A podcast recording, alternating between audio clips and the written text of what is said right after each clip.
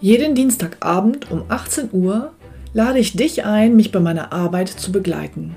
Oft hat dann einer der Teilnehmer die Möglichkeit, live mit mir sein persönliches Finanzprofil in dieser Show an dem Abend zu erstellen. Und am Ende bekommt er von mir dann einen ganz konkreten Vorschlag für seine persönliche Finanzstrategie. Und wenn er das möchte, kann er das dann mit mir umsetzen. Weitere Informationen und den Link dazu findest du auf meiner Homepage utegrebethiel.de.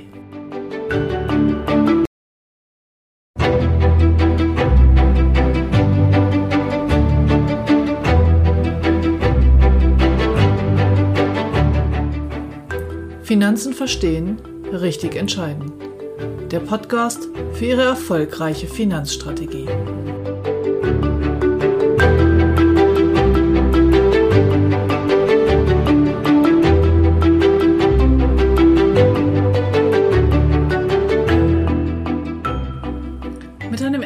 Schritt zur Normalität gibt es heute mal keine Corona-Folge, sondern einfach weiter im Programm. Heute geht es um die drei Schichten der Altersvorsorge.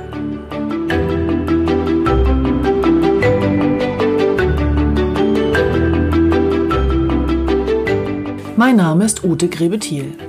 Ich bin Ihre Gesprächspartnerin in allen Finanzfragen, von Geldanlage über Altersvorsorge bis zu Versicherungen. Ausgehend von Ihren Vorstellungen zeige ich Ihnen, welche Möglichkeiten Sie haben. Dazu greife ich auf Produkte aller relevanten Anbieter zurück. Sie entscheiden, was ich für Sie umsetze. Herzlich willkommen zu Finanzen verstehen, richtig entscheiden. Heute erstmalig mit einer Videoaufzeichnung. Sie können sich also den Podcast wie gewohnt per, als Podcast, als Audiodatei anhören oder auch auf YouTube einfach nach mir suchen und dann das Video mit mir vor Ihrer Nase anschauen. Heute geht es um das Thema der drei Schichten in der Altersvorsorge. Vaterstaat fördert Altersvorsorge, private Altersvorsorge durch verschiedene steuerliche oder andere Zulagen. Da gibt es drei Schichten. Kurz vorweg möchte ich nochmal auf die Kosten eingehen. In Episode 20 im Podcast habe ich Ihnen die Rentenversicherung vorgestellt. Die Rentenversicherung ist ein Produkttyp, die man mit verschiedenen Assetklassen befüllen kann. Und die Rentenversicherung ist nicht per se zu teuer oder schlecht, sondern sie hat Vor- und Nachteile, wie alle Lösungen im Finanzdienstleistungsbereich. Hm. Und wahrscheinlich auch die meisten Dinge im Leben. Also, wenn Sie private Altersvorsorge staatlich unterstützt machen wollen, bleibt Ihnen nur die Rentenversicherung. Der vielgepriesene Fondssparplan mit hohen Bruttorenditen als reiner Vermögensbaustein für die Altersvorsorge wird eben hier nicht steuerlich gefördert, sondern gerade dann, wenn Sie hinterher zu hohen Summen wirklich kommen, schlägt doch die Abgeltungssteuer ganz schön zu Buche. Und von daher ist es durchaus sinnvoll, die einzelnen steuerlichen Unterschiede zu kennen, damit man sein Geld so strategisch verteilen kann, dass man für die langfristigen Ziele möglichst jede Förderung mitnimmt und vielleicht im kurzfristigen Bereich eher mit der kostengünstigen und renditeorientierten Fondsvariante agiert. Die Rentenversicherung ist eine Variante der Vermögensverwaltung. Sie wird gerne per se als zu teuer abgetan. Nun, das stimmt so nicht. Wenn Sie eine Rentenversicherung abschließen mit 40 Jahre Laufzeit und es geht um Vermögensaufbau und Sie brechen sie nach drei Jahren ab, ja, dann war sie zu teuer. Das ist so ähnlich, als ob Sie ein Zugticket von Hannover nach Rom kaufen und dann steigen Sie in Kassel aus und regen sich über die hohen Preise der Deutschen Bahn auf. Bei einer Einmalzahlung, wenn Sie zum Beispiel 100.000 direkt einzahlen, ist eine Rentenversicherung eine sehr, sehr kostengünstige Vermögensverwaltung. Und das liegt einfach daran, dass bei der Rentenversicherung die eingezahlten Beiträge mit Kosten belegt werden und das zu Beginn. Das macht sie am Anfang relativ teuer. Wenn Sie aber das Geld dort lange liegen lassen und später Ihre Rente daraus entnehmen, ist es eine sehr kostengünstige Variante. Während ein Depot die Kosten in der Regel prozentual auf den Bestand berechnet, wenn man vom Ausgabeaufschlag mal absieht. Und der Bestand, der sollte ja wachsen im Laufe ihres Lebens. Das heißt, sie haben dann die höchsten Kosten, wenn auch am meisten drin ist. Auf ihr ganzes Leben betrachtet, jetzt unter dem Aspekt der Altersvorsorge, wenn sie also heute anfangen zu sparen und vielleicht mit 90 irgendwann die letzte Rate rausnehmen, dann ist die Rentenversicherung kostengünstiger als die Depots, insbesondere nach Steuern. Das heißt, die das Nettoergebnis wird ein besseres sein. Und es ist ja auch falsch zu glauben, dass eine Rentenversicherung grundsätzlich an bestimmte Vorgaben in der Geldanlage gebunden ist. Es gibt ganz freie Möglichkeiten, wo Sie Ihre Investmentfonds oder ETFs eben auch selber wählen können. Ich habe Ihnen da gleich auch nochmal eine Grafik zu mitgebracht und für die Zuhörer in der Podcast-App erkläre ich es halt auf der Tonspur. Also wenn Sie steuerliche Förderungen in Anspruch nehmen wollen, sind Sie an die Rentenversicherung gebunden. Es gibt hier drei Schichten. Die sogenannte Schicht 1, das sind sämtliche Beiträge zur gesetzlichen Rentenversicherung, zu den Versorgungswerken und zur sogenannten Basisrente oder im Volksmund auch die Rürup-Rente genannt. Dann gibt es Schicht 2, dazu gehören der Riester-Vertrag und die betriebliche Altersvorsorge. Und die Schicht 3 ist dann die private Rentenversicherung. Als Grundsatz können Sie sich merken, immer dann, wenn die Beitragszahlung steuerlich gefördert wird, dann wird die Entnahme später voll oder fast voll besteuert.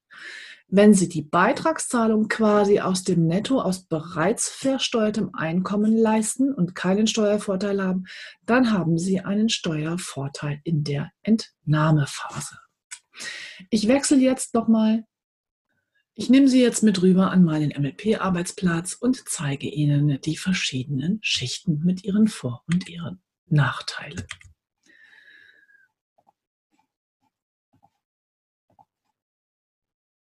Hier sehen Sie Schicht 1, die Basisrente, Schicht 2, Riester-Rente und Betriebsrente und Schicht 3, die Privatrente.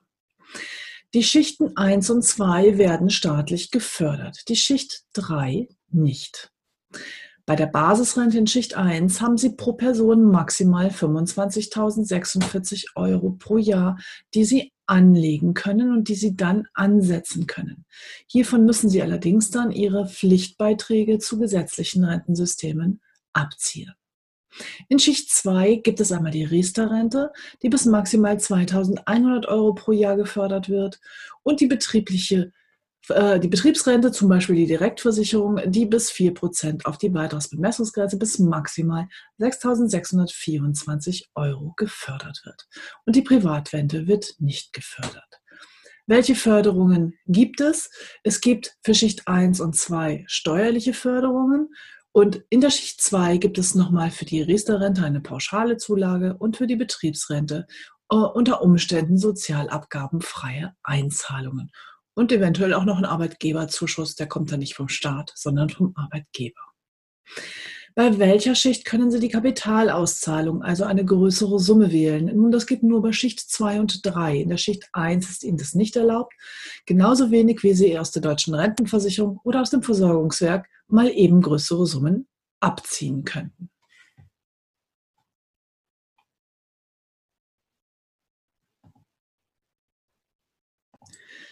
Bei Riester-Verträgen ist die Kapitalauszahlung auf 30 Prozent begrenzt, während Sie bei der Betriebsrente und in der privaten Rente auch die volle Summe als Einmalbeitrag entnehmen können. Gibt es bei der Auszahlung einen Teil des Geldes, der steuerfrei vereinnahmt werden kann, einen Teil des Zuwachses? Nun, das gibt es nur in der Schicht 3, in der Privatrente. Da Sie in der Privatrente die Beiträge nicht ansetzen können, haben Sie hier Steuervorteile in der Entnahmephase. Das sagte ich eingangs. Es gibt auch, wenn Sie es verrenten lassen, also in der Basisrente, können Sie das Geld nur verrenten lassen in der Schicht 1 und in der Schicht 2 können Sie die Betriebsrente wählen und bei Riester müssen Sie 70 Prozent des Kapitals als Rente entnehmen. Und gibt es dann steuerfreie Anteile der Rente? Nein, diese Renten müssen dann voll versteuert werden.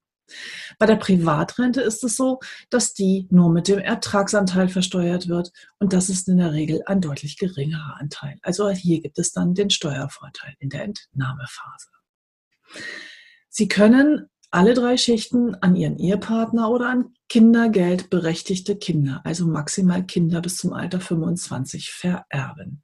Nur in der Privatrente können Sie auch an jede beliebige andere Person und zu jedem beliebigen anderen Zeitpunkt das Geld vererben, falls Sie versterben.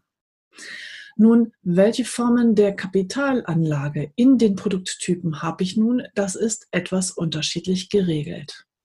Bei der betrieblichen Rente und bei der Riester-Rente, also bei der ganzen Schicht 2, gibt der Gesetzgeber vor, dass Sie zumindest eine Garantie auf die eingezahlten Beiträge haben. Das heißt, der Versicherer muss Ihnen garantieren, dass Sie mindestens das eingezahlte Geld wieder herausbekommen.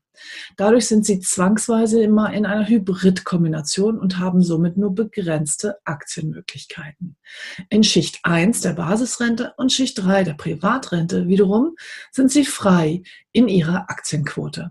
Die Rentenversicherung ist nur ein Produkttyp. Ich kann also die Assetklasse frei wählen.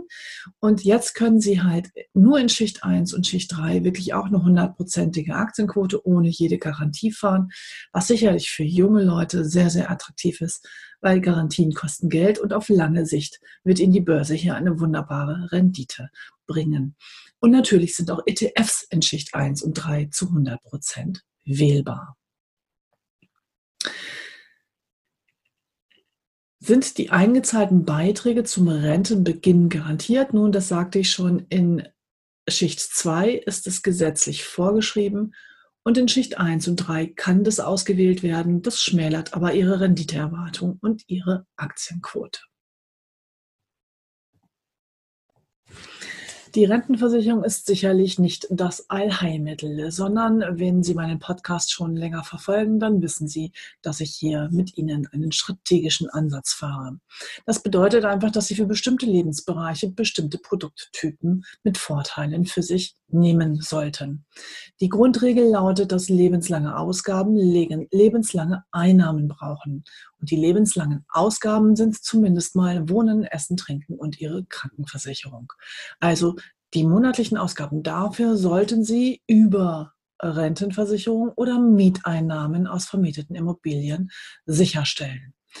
Alles, was Sie sonst für Spaß im Alter haben wollen, also wo Sie größere Summen entnehmen wollen, um mal eine große Reise zu machen, noch ein neues Auto zu kaufen oder auch Kindern oder Enkeln Geschenke zu machen, das sollte frei verfügbar sein, zum Beispiel in einem flexiblen Depot. Die Mischung macht es also. Jetzt ist jede Ihrer Situation natürlich wieder total individuell und dann muss man einfach gucken. Wenn Sie ein Topverdiener sind, sollten Sie auf jeden Fall mal die steuerlichen Förderungen mitnehmen, wenn sie im Spitzensteuersatz sind. Haben Sie viele Kinder, ist Riester auf jeden Fall sinnvoll, weil Sie hohe Zulagen bekommen. Möchten Sie gerne voll aktienorientiert und steuersubventioniert sparen, dann kommt die Basisrente sicherlich in Frage. Und wenn Sie Ihre Berufsunfähigkeitsversicherung absichern wollen, mit in Kombination mit einer Rentenversicherung, dann können Sie den Beitrag zur Berufsunfähigkeit nur in Schicht 1 auch von der Steuer subventionieren lassen. Sie sehen also, es hat immer Vor- und Nachteile und diese drei Schichten muss man einfach drauf haben und man muss auch später wissen, zum Beispiel bei der betrieblichen Rentenversicherung, wenn Sie gesetzlich krankenversichert sind, müssen Sie die Rente später auch verbeitragen. Also nicht nur versteuern, sondern Sie müssen darauf auch Beiträge zu Ihrer gesetzlichen Krankenversicherung zahlen. Das gilt nicht, wenn Sie privat versichert sind. Sie sehen, die Zusammenhänge sind also vielfältig. Und genau das ist mein Beruf und meine Aufgabe, die Ganzheitlichkeit für Sie darzustellen und hier die Wechselwirkungen bei jedem Konzept zu bedenken. Ja, das war's für heute mit den drei Schichten der Altersvorsorge. In der nächsten Woche werde ich nochmal auf die Kostentransparenz bei diesen Rentenversicherungen und Vorsorgeverträgen äh, eingehen. Wir haben bei MLP da einen Effizienzvergleich gemacht, weil die Kostenausweise, die zwar mittlerweile Pflicht sind in den Unterlagen der Rentenversicherer, sind aber nicht einheitlich. Sie sind dermaßen unterschiedlich gestaltet, dass für Transparenz hier aus meiner Sicht für Sie als derjenige, der das hinterher kaufen soll, überhaupt nicht gegeben ist. Und wir haben bei MLP dort ein Modell entwickelt, um wirklich Vergleichbarkeit herzustellen. Das stelle ich Ihnen dann beim nächsten Mal vor. Jetzt noch ein letztes Mal meine Bitte in eigener Sache. Vielen Dank an diejenigen von Ihnen, die meine Umfrage schon ausgefüllt haben. Ich mache eine Umfrage an Sie, liebe Hörer, um die Zukunft dieses Podcasts noch besser zu gestalten und weiterzuentwickeln. Ich weiß, Sie hören den Podcast unterwegs. Ähm, ich kenne das, ich höre ja selber gerne Podcasts. Ich äh, mache einen großen Spaziergang, höre einen Podcast und dann finde ich was total toll und unterwegs denke ich, Mensch, gleich gucke ich mal auf der Homepage von dem Anbieter und was der da macht und ich buche den oder ich kaufe bei dem was. Ich finde das alles ganz super. Und dann komme ich durch die Gartentür in meinen Garten und dann steht da meine Tochter und hat eine Frage. Und dann ziehe ich die Schuhe aus und in dem Moment spricht mein Mann mich an, das Telefon klingelt. Und eine Viertelstunde später habe ich schon wieder vergessen, dass ich eigentlich vor den Rechner gehen wollte, um mir die Homepage des Podcasters anzugucken. Naja, wenn ich dann den gleichen Podcast viele Male höre, irgendwann gucke ich dann auch, aber oft geht es halt im ersten Impuls einmal unter.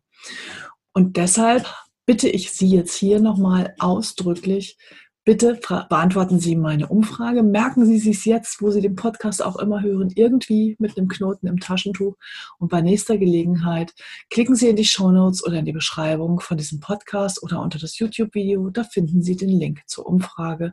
Es ist in fünf Minuten erledigt und ich weiß ein bisschen besser, was Sie sich da wünschen und wie es weitergehen soll.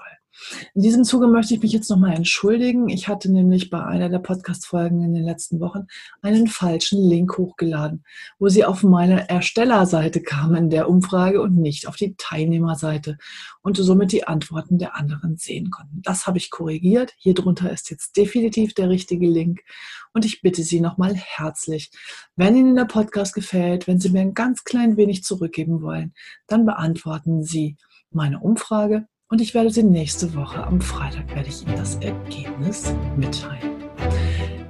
Ich bleibe wie immer, ich verbleibe mit immer. Herzliche Grüße, Ihre Ute Grebethiel. Ich wünsche Ihnen eine wunderbare Woche und vor allem bleiben Sie gesund und wenn möglich zu Hause. Bis bald.